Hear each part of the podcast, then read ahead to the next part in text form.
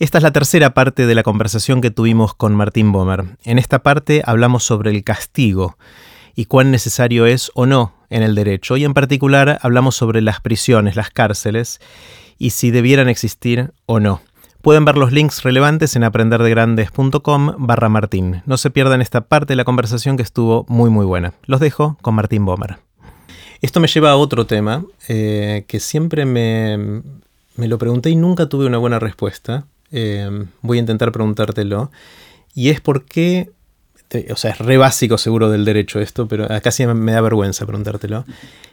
¿Por qué existen las prisiones? Es decir, eh, ¿sirve encerrar a la gente para no sé, con algún objetivo social, porque, o sea, lo que veo es, en muchos lugares del mundo, en particular en Estados Unidos, es terrible, porque no sé, el 3%, Tremendo, una, cantidad de gente eh, enorme está presa, es eh, casi, bueno, el, pero después salen y la verdad es que no he visto ningún estudio que muestre que haber encerrado a alguien hace que no reincida, tampoco vi ningún estudio que diga que encerrar a gente haga que baje el delito como preventivo, digamos, como que disuada a la gente de hacer otras cosas, eh, pero sin embargo lo seguimos haciendo. ¿Qué? A mal puerto fuiste, porque yo también soy tremendamente escéptico. nunca una confesión pública o lo público que es esto. Eh, nunca entendí muy bien eh, la venganza, digamos. está claro en derecho que no hay un derecho a ver a tu victimario preso. Yo yo te diría que es así. En el peor de los casos te diría que yo pienso que es así. O creo que mi interpretación del derecho lleva a eso. No hay. el castigo es una política pública, no es un derecho de la víctima. Eh, solamente los muy retributivistas piensan que es un derecho de la víctima. Eh, la gente que cree que eh, que el castigo es, la venganza institucionalizada, digamos, que, que el castigo, que vos estás tratando bien a la víctima, mostrándole que nos importa y la forma de mostrar que nos importa a la víctima es castigar al victimario. De hecho, muchas veces ves declaraciones de víctimas diciendo ahora que lo pusieron preso estoy tranquilo. entonces, algo de eso tiene que haber, debe haber en la naturaleza humana de una descarga emocional de cuando si alguien te hizo algo malo, se le hace algo malo, se le retribuye con algo. Bueno, Kant no era ningún bobo y creía que la justificación del castigo era merecimiento. Yo, yo te castigo con, proporcionalmente a lo que, al daño que hiciste. ¿no? Daño contra daño. Los que creemos que, que eso no funciona, sumamos uno más uno y nos da dos, no, no, no nos da cero. El daño que pasó y el daño que le hacemos a esa persona. Pero dejando de lado entonces el retributivismo, que tiene algunos puntos respecto de este desahogo y esta cuestión en términos de paz social o incluso dignidad de la víctima, la otra alternativa, como vos decís, es, el, es, es que, el, que el castigo previene. ¿Qué quiere decir que previene? Bueno, Suponete que lo que pasa mientras, mientras lo castigas le cambia la vida a esa persona y cuando salga no va a volver a hacer lo que hizo. Eh, por ejemplo, hoy en la Argentina, a los presos, los presos que estudian, secundario, sobre todo universidad, la reincidencia es bajísima. Parece que el estudio de una carrera o algo tiene una capacidad de prevención individual bastante alta. Ahora, hay otros que piensan que el castigo es prevención general, que cuando Disuadir a los otros. Claro. Y ahí tenés razón, no está muy claro el tema empírico. Eh, en qué medida eso funciona o no funciona, habría que, verlo. Entonces, ¿qué, ha pasado con el castigo penal? Bueno, hay muchos que están proponiendo diversificar el castigo. Eh, si funciona la educación, que funcione. Si, hay, un viejo, hay una vieja anécdota de un, juez muy, aparentemente un juez muy sabio, que tres personas cometen el mismo delito juntas y a una la manda a la casa, a otro la manda a la, a la cárcel y a otro le cobra una multa. Entonces la gente enloquece. Entonces el tipo le dice, bueno, lo mandé a la cárcel porque yo conozco a su mujer y lo que le pasa en la casa y lo que le va a pasar cuando llegue. lo mando, el otro lo mandó a la cárcel porque va a perder no sé qué y va a ser un... Y al de la multa porque es un miserable con la. O sea, si uno supiera el impacto social e individual de cada una de las decisiones que uno toma, seguramente no daría, no, no sería siempre lo mismo. cárcel, cárcel, cárcel. Es lo que me se habla ahora de la medicina personalizada, ¿no? Que cada uno, la, pastilla que a mí me hace algo, vos por ahí no te hace lo mismo, y acá es lo mismo, ¿no? Exactamente. Entonces, si uno tuviera ese nivel de sofisticación en la justicia, pero claro, son miles y miles de delitos, es una máquina de hacer chorizos la mm. justicia penal. Em, entonces, eh, eh, entonces se, ha docenado esta, la misma solución para conflictos tan diversos, para gente tan diversa, que la crítica ahora es brutal, porque no genera nada, es una escuela del delito. La verdad que cada vez es menos, eh, es menos intuitivo que la forma en la que estamos tratando el, el delito sea la mejor. Y aparte es carísimo para la sociedad. Es carísimo para la sociedad. Eh, si además estamos, obviamente, de acuerdo con la Constitución, que las cárceles tienen que, ser sanas, tienen que ser sanas y limpias y qué sé yo. Bueno, si estamos dispuestos a mandar mucha gente a la cárcel, tenemos que gastar muchísima plata en cárceles, muchísima plata en... Eh, así que... La, cosa es cuál es la alternativa, ¿no? Y bueno, eh, obvia, las alternativas son todas las demás, digamos. Eh, volvemos a esta práctica. ¿Cómo haces para cambiarle la cultura ah. del delito a masas de gente que o no tienen otra alternativa o no conocen otra alternativa. Eh, y ahora, y el tema de, bueno, vos lo sabés mejor que yo, ahora en esta cosa post trabajo, post no sé qué, que vamos a vivir, donde, donde no va a haber trabajo para todo el mundo, pero tal vez va a haber dinero para hacer otras cosas, eh, bueno, ¿qué hacemos con, el ocio de la gente? ¿Qué hacemos con la gente que va a estar ociosa? Eh, así que es todo un desafío no solamente para el derecho, me parece en general para la sociedad. Sí.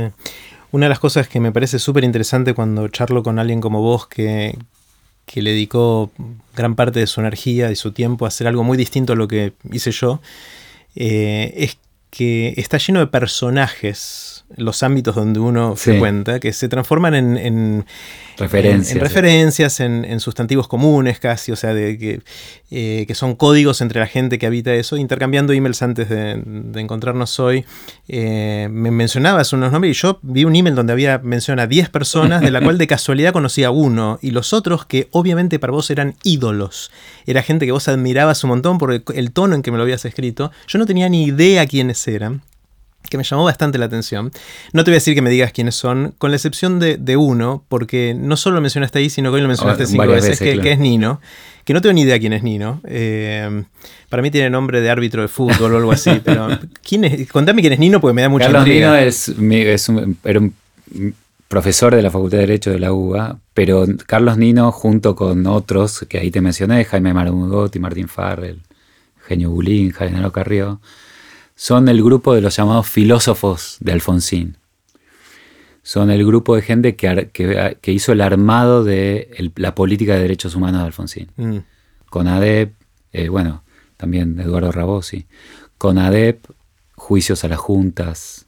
La transición democrática basada en derechos tuvo un grupo de abogados que era un grupo llamado los filósofos porque eran profesores de filosofía del derecho. Eh, eran gente que, varios que estuvieron en Oxford, su, doctorado, em, y, luego volvieron a la Argentina y las casualidades de, bueno, vivieron mucho la cultura de las catacumbas, eh, estaban nucleados en una asociación que se, llamaba, que se llama la Sociedad Argentina de Análisis Filosófico, un grupo de filósofos que trabajaba la filosofía analítica, la filosofía anglosajona, cuando tradicionalmente en la en la Argentina siempre la filosofía vino más por Alemania o por Francia que por Inglaterra o por Estados Unidos. Estos eran más de Oxford y Cambridge, digamos. Eh, bueno, Russell y Frege y, Austin y todo ese grupo de, gente. Y, fueron casualmente, por, por, casualidad de la vida, mis profesores de filosofía del derecho que en algún sentido me salvaron la carrera, porque como creo que te contaba, yo odié estudiar de memoria derecho, creo que por ese odio, todavía esa energía, lo que debo haber odiado eso, que todavía me, dura la energía para querer cambiarlo. Eh, salvo ellos, que entonces yo podía ir a Sadaf y ser sus ayudantes de cátedra y demás.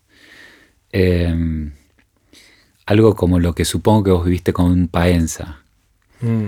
em, que eran la gente que yo quería ser cuando sea grande, digamos. Eh.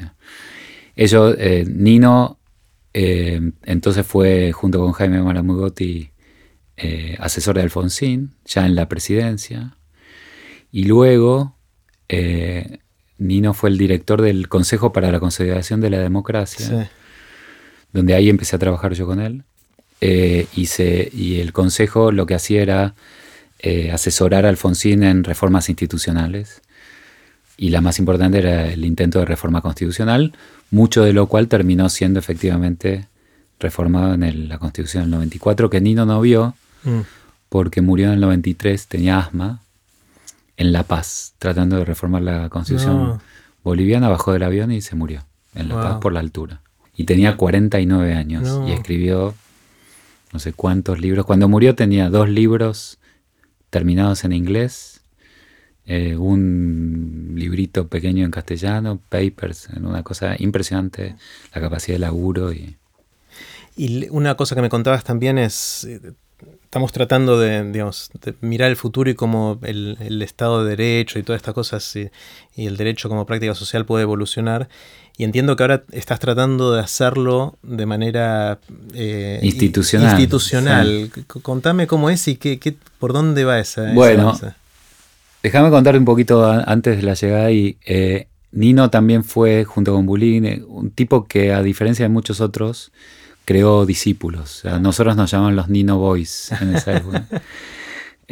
Carlos Rosengrantz, el nuevo ministro de la Corte, es uno de ellos. Roberto Gargarela, Roberto Saba, bueno, mucha gente en Marcelo eh, Alegre, eh, Marcela Rodríguez, bueno. Después nosotros tuvimos nuestra propia descendencia también y laburamos en, ya en democracia creando facultades de derecho, nuevas, intentando cambios en la enseñanza del derecho. Eh, también trabajando con las ONGs, llevando casos que intentaban cambiar, bueno, derechos así colectivos importantes. Así que hubo toda una, bueno, como decís, ya treinta y pico de años, desde la muerte de Nino, 93, son veinte y pico de años, eh, una cantidad de experiencias y de, cosas que efectivamente funcionaron. Y ahora por las casualidades de la vida, eh, desde el Estado estoy en una dirección nacional en el Ministerio de Justicia, a cargo de la relación con la comunidad académica y la sociedad civil. Y lo que durante muchísimo tiempo veníamos diciendo que creíamos que había que hacer en la enseñanza del derecho,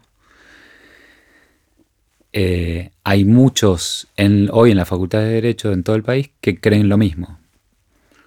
Eh, supongo que es un tema generacional. Eh, antes éramos vistos como niños raros, que habían estudiado afuera, que eran, venían de la filosofía y no del derecho duro. Pero hemos pagado nuestro derecho de piso, tardamos, pero pagamos nuestro derecho de piso. Muchos de nosotros somos titulares, profesores en diversas facultades, fuimos decanos de facultades. Y me parece que hay un tema generacional de la gente que hoy está llevando adelante la Facultad de Derecho que están de acuerdo con, estamos de acuerdo en que hay que ir hacia otro lado y este tema del derecho como una práctica cambia mucho. Así que estoy trabajando con ellos, estoy trabajando tratando de dar una mano financiando proyectos nuevos de justamente, mira, un proyecto es eh, financiarles materiales y formación de profesores para que enseñen destrezas jurídicas, práctica, práctica jurídica, cómo se investiga, cómo se argumenta, cómo se, eh, cómo se media, cómo se negocia con otro, cómo, cómo se lo hace éticamente, con un etos particular, no de cualquier manera. Eh, ¿cómo, ¿cómo, se trabaja con la ciencia? ¿Cómo se prueba un hecho? Pensá en lo de Nisman. Todos vimos los videos que la gente chapoteando en la sangre. Bueno, en la Facultad de Derecho no se enseña a trabajar con pruebas. Eh, ¿Qué quiere decir que un ADN te da el 99,3% de certeza? ¿Eso quiere decir que ya está? ¿Cómo le preguntas a un perito?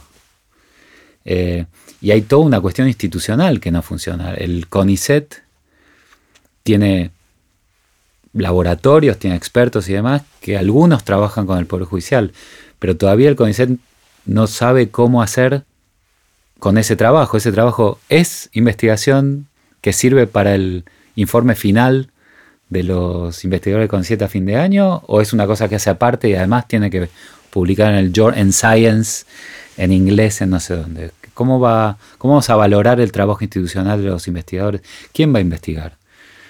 Eh, ¿Cómo hacemos para formar al policía que llega en ese momento y la bala está en ese momento? Bueno, todo eso lo tenemos que aprender porque no, con esta falta de, de ley de práctica. Así que estoy ayudando desde ahí. Me pregunto, Martín, si volviendo al siglo XIX por un segundo, cuando describiste lo que hacía falta ahí para crear la nación y llevarlo hacia adelante, y después yo te pregunté, bueno, ¿qué hace falta ahora? ¿No será esto? Es esto. O sea, de alguna manera sos el, eh, uno de los que está impulsando. Y en algún sentido sí. Mira, yo a veces lo digo eh, cuando se reconfigura una práctica. Pensá, por ejemplo, la que, el ejemplo que siempre lo que dan eh, algún filósofo, Dreyfus. un día un tipo dijo que la práctica del judaísmo le faltaba el deseo que no era solamente no, no matar a otro, era no querer matar a otro, mm. dijo Cristo un día. todos los judíos sabían cómo funcionaba los mandamientos y era que si te decían que no había que matar, no había que matar. Ahora, no querer matar, si un tipo me hace mal, a este, lo, este lo quiero matar y eso no era pecado, no pasaba nada. Bueno, de repente... Pasó a ser pecado. Sí. ¿Y ahora cómo vivís así? Mm. El tipo, suponete que tuvo éxito en reconfigurar la práctica. Hay mucha gente que ahora quiere vivir cristianamente. ¿Cómo haces? Bueno, tenés que empezar a crear una cosa que los filósofos llaman articulación. Tenés que articular la práctica. Y hay articuladores de la práctica. Entonces hay gente que te dice, como decíamos hoy, te muestra cómo se vive. Cómo se vive la vida de un santo. Bueno, te cuento la vida de los santos. En libros que son santorales. Entonces, ¿Y qué hago todo el día? Bueno, te levantas a la mañana, rezás estas cosas, vas a misa, tales cosas. Ah, entonces hay que crear una catedral, eh, construir una iglesia, tener un sacerdote, tener un no sé qué, las togas. Articulás una práctica. Que algunos dicen, bueno, se terminó de articular dónde? Bueno, en la Divina Comedia. ¿Dónde estaban los pecadores? ¿Dónde estaban los santos? ¿En qué lugar te podés haciendo tales cosas, ¿dónde, dónde vas a estar en la vida futura? Te lo decían perfectamente. Nosotros reconfiguramos la práctica política argentina. Pasamos de un país que se bancaba los golpes de Estado y la violación de derechos a un país que no se los banca más. Nunca más. ¿Cómo se articula la práctica del nunca más? ¿Cómo se es hoy ciudadano de la Argentina? ¿Podemos seguir eh, matando peatones en la escena peatonal? Podemos seguir coimeando autoridades, podemos seguir la, autoridad violando la ley. Y si no podemos hacer eso, ah, entonces ¿cómo vivimos? ¿Cómo es vivir sin coimear, sin mentir, eh, sin atropellar peatones, sin ponerle el coche en la cola al otro, en, la ruta, sin pasar por la banquina? ¿Cómo sería vivir así? Eh, y entonces sí, yo creo que eso es lo que estoy ayudando a hacer, articular eso que en, la, una cosa medio obvia, que en la Facultad de Derecho alguien le diga a un futuro abogado, cuando viene un cliente y te pide que lo ayudes a cometer un delito, le decís que no. Es así de simple, le decís Cosa que hoy no sucede. Claro, entonces eh, mi, mi ejemplo es, viene un cliente y te dice, la quiero matar. ¿Qué haces? Bueno, nada, porque... ¿no?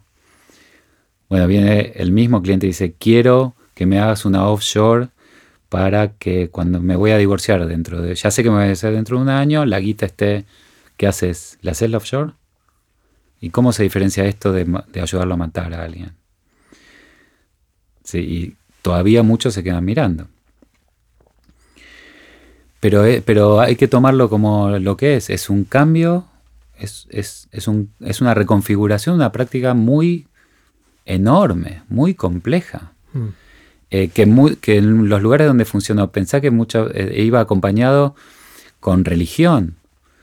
los, los anglosajones, muchas de las de sus capacidades y su estado de derecho surgió por, el, por la reforma protestante, por, por cierta forma de entender su relación con, los con el prójimo, la, aberración que significa o significaba en Estados Unidos durante mucho tiempo mentir.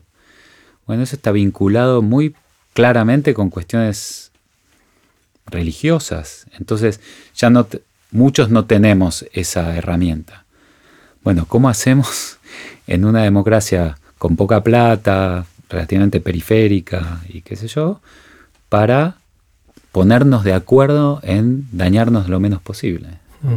Y ayudarnos lo más posible. Martín, quiero hacerte muchas preguntas muy cortitas.